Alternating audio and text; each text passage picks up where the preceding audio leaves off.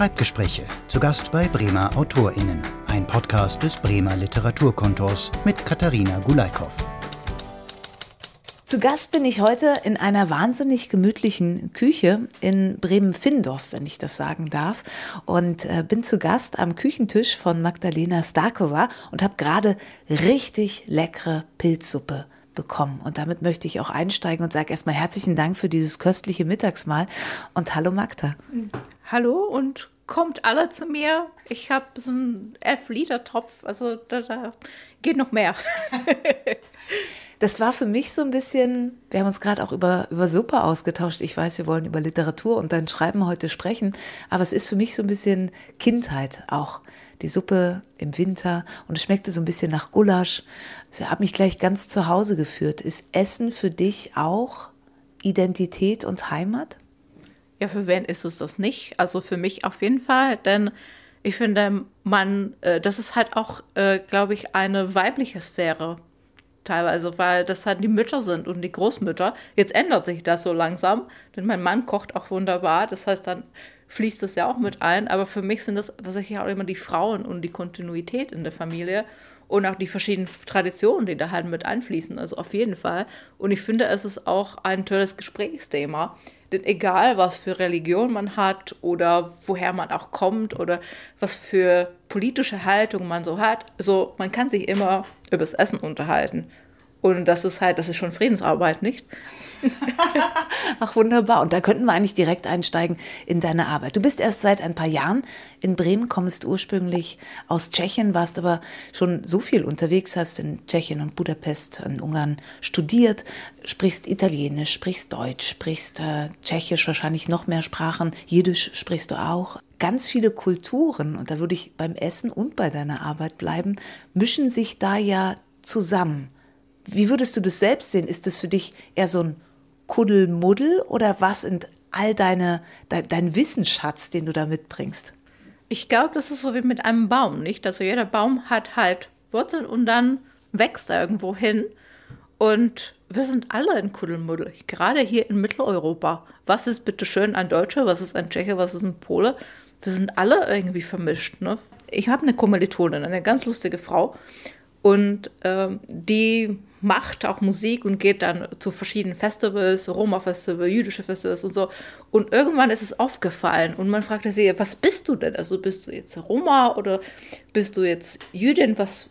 Und sie sagte, ach, wir sind doch alle Roma und Juden und irgendwie denke ich auch, also was, wir sind alle Polen und Deutsche und Tschechen und Juden und Roma und, und alles zusammen, ne? Irgendwo würden wir sicherlich jemanden finden. Und das ist halt Mitteleuropa. Und man vergisst es halt gerne, weil ja, weil man nach dem Krieg dann doch alles so schön getrennt hat. Aber eigentlich waren wir viel länger zusammen als jetzt nachher.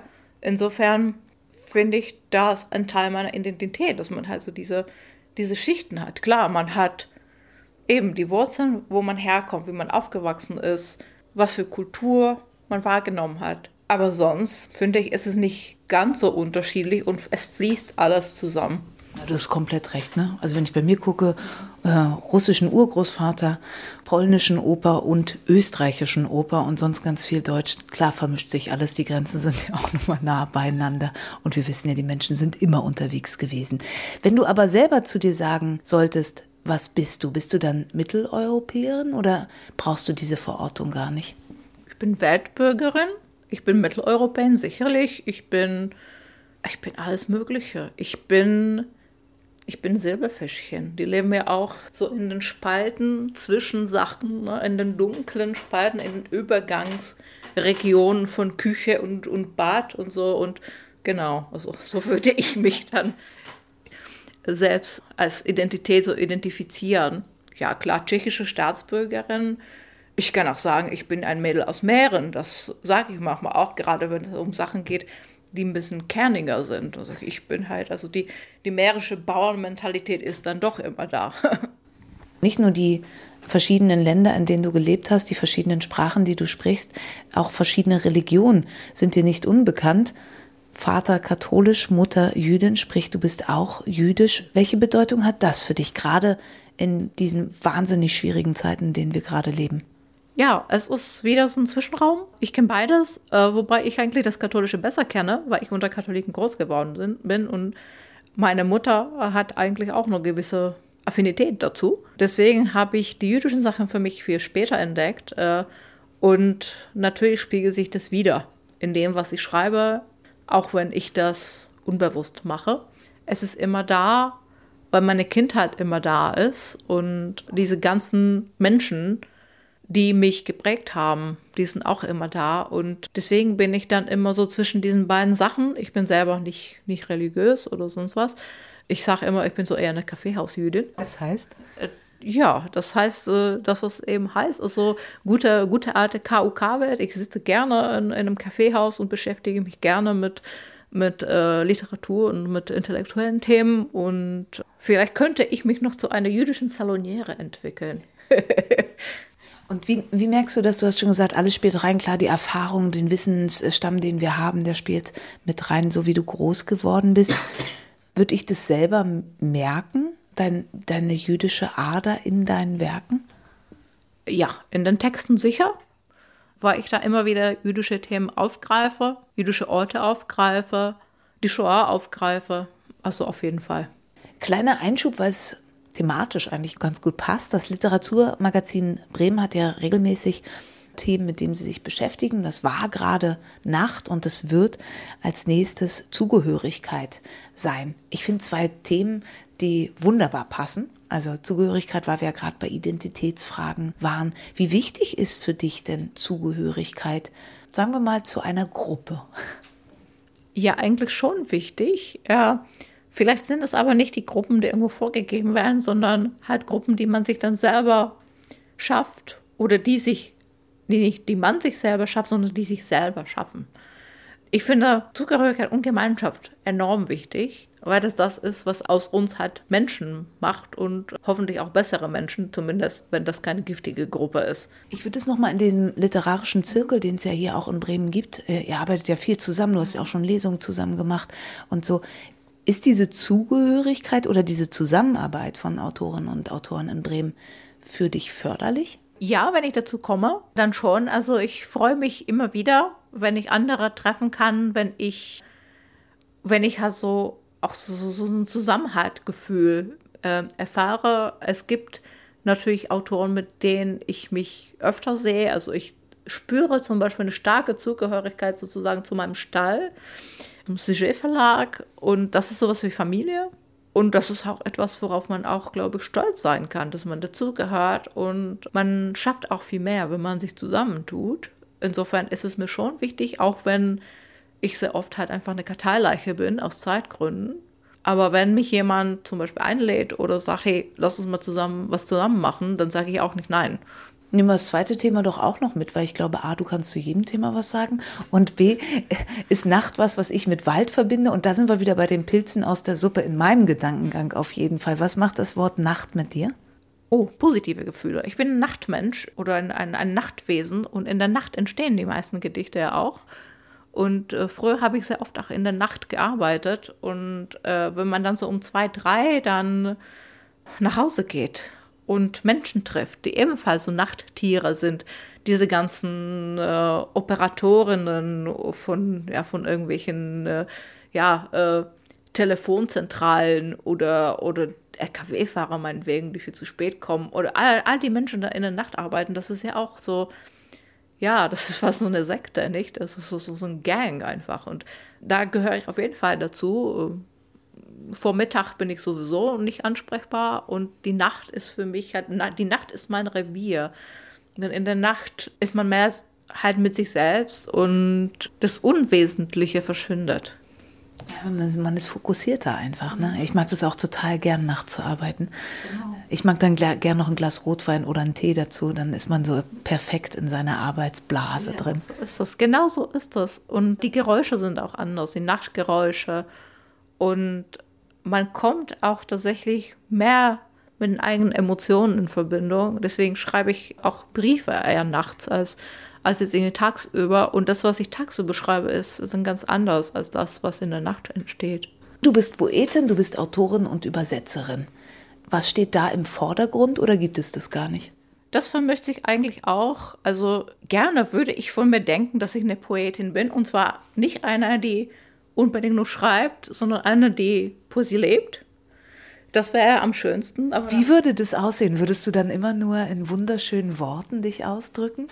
Nein, das macht man mit dem Leben. Das macht man damit, dass man Schönheit sieht, auch im Alltag, auch in kleinen Sachen. Und dass man versucht, sie auch selber zu schaffen. Mit dem Leben. Es muss ja nicht immer mit Wort sein, sondern ich kenne ich kenn Poeten, die vielleicht nie eine Zeile geschrieben haben. Und trotzdem würde ich sagen, das sind Poeten. Neulich habe ich einen in Prag in einem Taxi getroffen. Das war äh, jemand aus Bulgarien, glaube ich. Und ja, was weiß ich, 30 Jahre in Prag, um die 60. Und er sagte, ach, weißt du was, ich habe jetzt keinen Bock mehr. Ich gehe zurück nach Bulgarien. Und da habe ich halt ein Grundstück und Garten. Und jetzt möchte ich nur noch in meinem Garten arbeiten und äh, mich um meine Tomaten kümmern. Und das fand ich so poetisch, dass ich ihm tatsächlich noch Trinkgeld gegeben habe für die Tomaten. und das ist doch auch Poesie. Der muss nichts schreiben, der lebt das. Was trennt dich denn von der Poetin, die du dir selbst noch nicht zugestehst?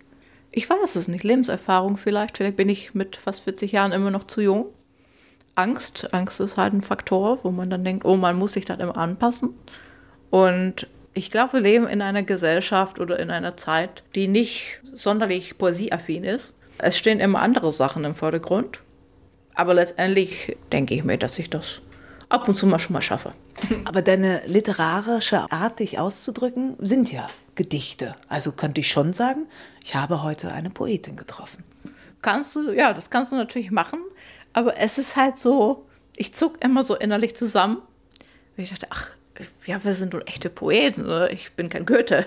Ich bin einfach mal eine ganz normale Frau, die Gedichte schreibt. Und wenn man sagt, oh, das ist eine Poetin, dann denke ich mir, oh, oh, oh, äh, ist mal wirklich so wichtig. Ne? Denn wenn man das Wort oder Lyrik hört, dann denkt man immer so an, ja, so an Sprachunterricht oder eben an, an die, die sogenannte hohe Kultur und dann hat man plötzlich Ansprüche an sich selber. Aber natürlich kann man das so sagen. Ich weiß es nicht. Ich würde mal sagen, wenn ich mal groß bin, möchte ich Poetin werden.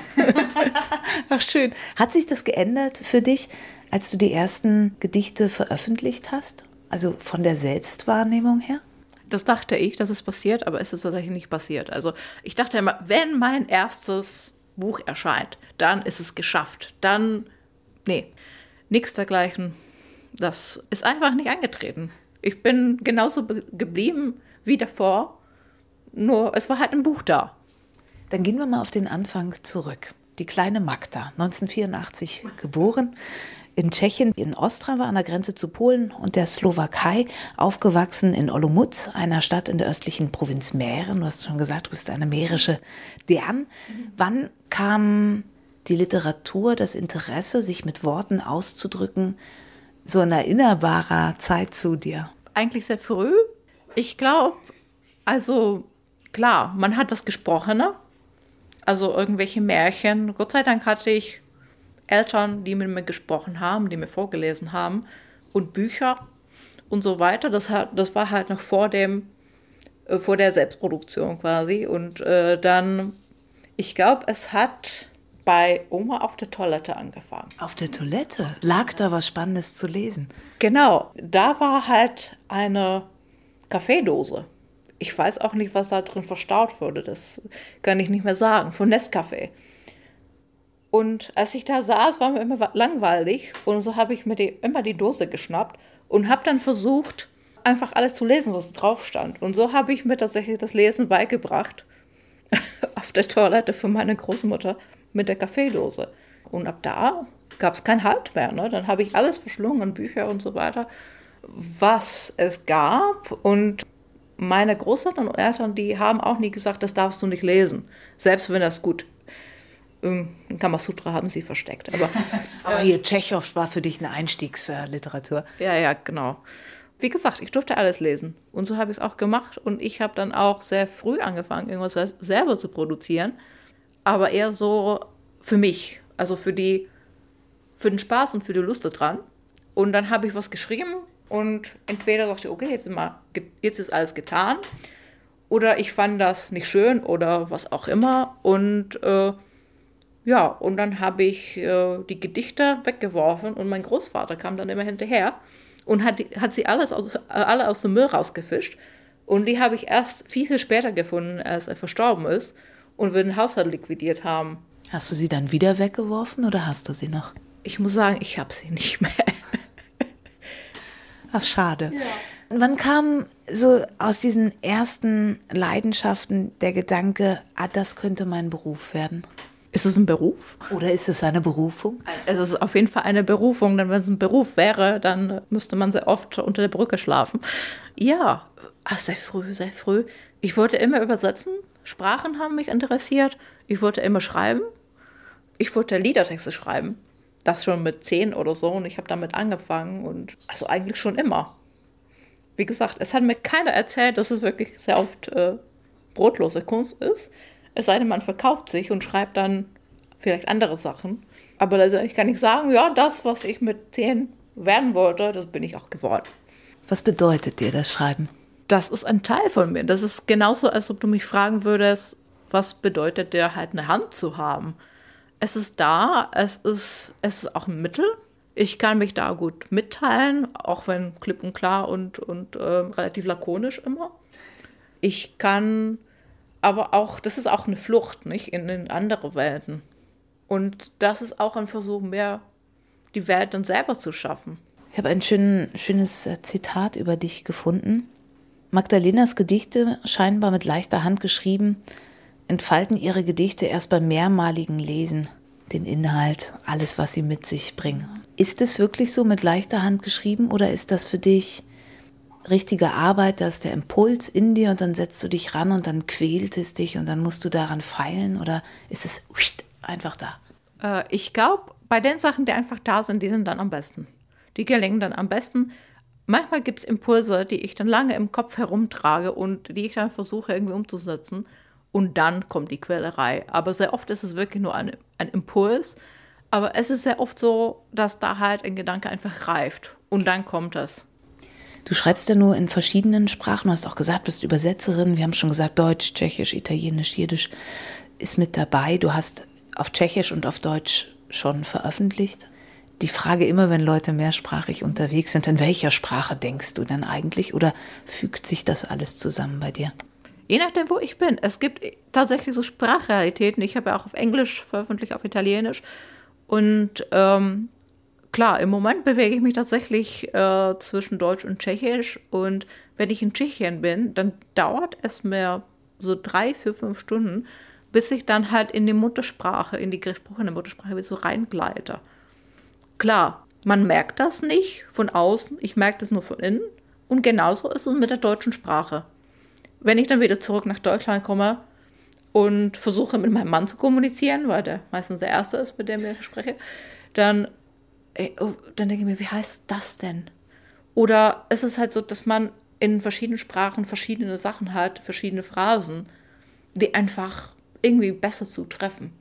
Und die fehlen mir dann. Nicht alles kann man 100 pro übersetzen, sehr viel, gerade eben im europäischen Rahmen, ähm, ist sehr viel, was man dann eben einfach nehmen kann. Aber ja, es gibt einfach Worte, die mir fehlen. Welche ist die poetische Sprache oder kann man das nicht sagen?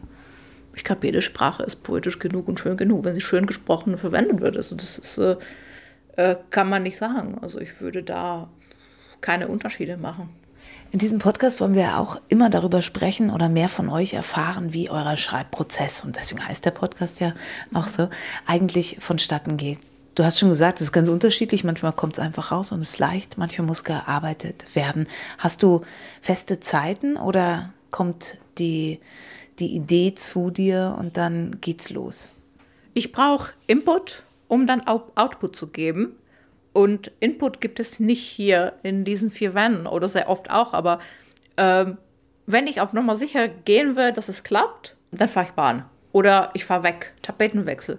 Und zwar alleine neue Menschen, Gespräche mit Menschen. Ich bin doch irgendwie selbst sehr menschenbezogen und es sind die Gespräche sehr oft, die halt diese Geschichten und diese, diese Gedichte dann sozusagen gebären oder äh, die sie dann entstehen lassen. Ich frage ganz gerne immer eigentlich, warum ihr schreibt. Also du hast ja schon erzählt, ne, dass die, die Welt zu verstehen ist. Also auch ein Gedanken, den ich schon häufiger gehört habe, den ich verstehe, den ich nachvollziehen kann. Aber gibt es für dich auch einen Drang, dass du schreiben musst? Also dass du wirklich so angeschoben wirst von innen?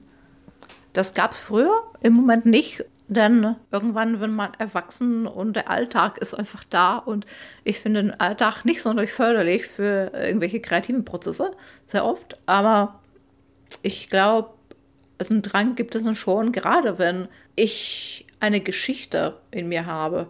Denn ich finde, Gedichte sind auch teilweise entweder so eine, so, so eine Momentaufnahme oder dann doch eine Geschichte, die halt auf einem sehr knappen Raum erzähl erzählt wird. Und das muss dann schon mal raus. Oder für mich ist es eher so ein Drang, Sachen festzuhalten. Ich glaube, dahinter steckt so eine gewisse Art von Bewusstsein, das als vergänglich ist. Und das mag ich nicht. Davor habe ich Angst. Und ich möchte das einfach mal schnappen und irgendwie festhalten, damit ich es nicht vergesse, damit die Welt das nicht vergisst, damit die Welt nicht vergisst, dass meinetwegen irgendwo ein schöner Vogel auf dem Zaun, Zaun saß oder oder dass jemand irgendwas Schönes gesagt hat oder ich finde, es gibt so viel Schönes und so viel Wissen, in Anführungszeichen, was verloren geht. Einfach dadurch, dass das Leben fließt. Und da denke ich mir, oh, das muss ich festhalten. Das möchte ich nicht, dass es, dass es dann weggeht. Aber natürlich ist es alles, äh, ja, es ist natürlich alles vergeblich, weil wir dann doch alle, ja, irgendwann sterben müssen und weil die Welt nicht stehen bleibt. Ich habe schon gesagt, du bist ja in verschiedenen Bereichen auch unterwegs. Würdest du gern dein Geld, dein Lebensunterhalt mit deiner Arbeit als Autorin, als Poetin verdienen? Ausschließlich? Ich weiß es nicht, ich habe es noch nie versucht. äh, mit der Übersetzung ja, sicher, gerne. Äh, aber das ist dann eine etwas andere Art von Arbeit. Ich kann mir gar nicht vorstellen, wie sich das gestalten würde. Und ich weiß leider nicht, wer das gesagt hat. Auf jeden Fall eine Autorin, eine, eine berühmte Autorin sogar. Aber wer war das nochmal? Ach, ich weiß nicht. Auf jeden Fall sagte sie, dass man von den Musen nicht immer erwarten muss, dass sie einen auch durchfüttern. Und das fand ich sehr weise. Und ich warte von denen auch nicht, dass sie mich durchfüttern. Wie schön das auch wäre. Und ich hätte auch Angst, das habe ich manchmal mit den, mit den Texten, also mit den Liedetexten, dass es gerade dann nicht geht, wenn jemand zu mir kommt und sagt, hey, ich möchte, dass du mir halt ein Lied über so und so schreibst und am besten bis morgen. Und dann bin ich wie blockiert und dann geht das nicht. Also es muss kommen. Deswegen kann ich es mir nur schwer vorstellen. Denn wenn man schreibt, braucht man halt auch Output und man hat Deadlines. Und äh, ich glaube, die Musen mögen keine, keine Deadlines. An was arbeitet denn dann deine Muse gerade? Ja, also ich bin tatsächlich jetzt sehr, sehr mit den Übersetzungen beschäftigt, vor allem Jugend- Kinderliteratur, das ist ja ganz nett. Und ich schreibe immer wieder Gedichte, aber das ist so ja, das ist so wie Essen oder Trinken, das macht man einfach zwischendurch. Ne? Also ich würde mal gerne äh, wieder ein Lyrikbändchen veröffentlichen, irgendwann mal so im nächsten Jahr, wenn ich noch mehr Zeit habe, die Sachen dann zu finalisieren. Aber Gedichte gehen immer. Alles andere, da brauche ich Zeit für. Gedichte gehen immer. Was muss ein gutes Gedicht haben? Ich glaube, ein gutes Gedicht muss ähm, jemand was fühlen lassen, jemand an, ansprechen aber letztendlich ist es sehr schwer, weil ein gutes Gedicht ist ja, ja, das ist halt für, für, für jeden ist es anderes. Und ich nehme halt Gedichte eher so mit, mit, mit den Emotionen, mit dem Herzen wahr und nicht immer so hoch intellektualisiert. Insofern würde ich sagen, okay, für mich ist ein gutes Gedicht eins, was in, irgendwas in mir anspricht oder was mich rührt. Und was ich immer mehrfach lesen muss, um es zu verstehen oder muss gar nicht immer verstanden werden? Ich glaube, es muss gar nicht immer verstanden werden. Das ist immer auch die Diskussion in der Kinderliteratur. Schreibt man so, dass die Kinder das alles auf Anhieb verstehen oder eben nicht? Und sehr oft ist die Antwort nicht. Nein, die müssen nicht alles verstehen, weil sie da neugierig sind und lernen wollen. Und so geht es mir eigentlich auch.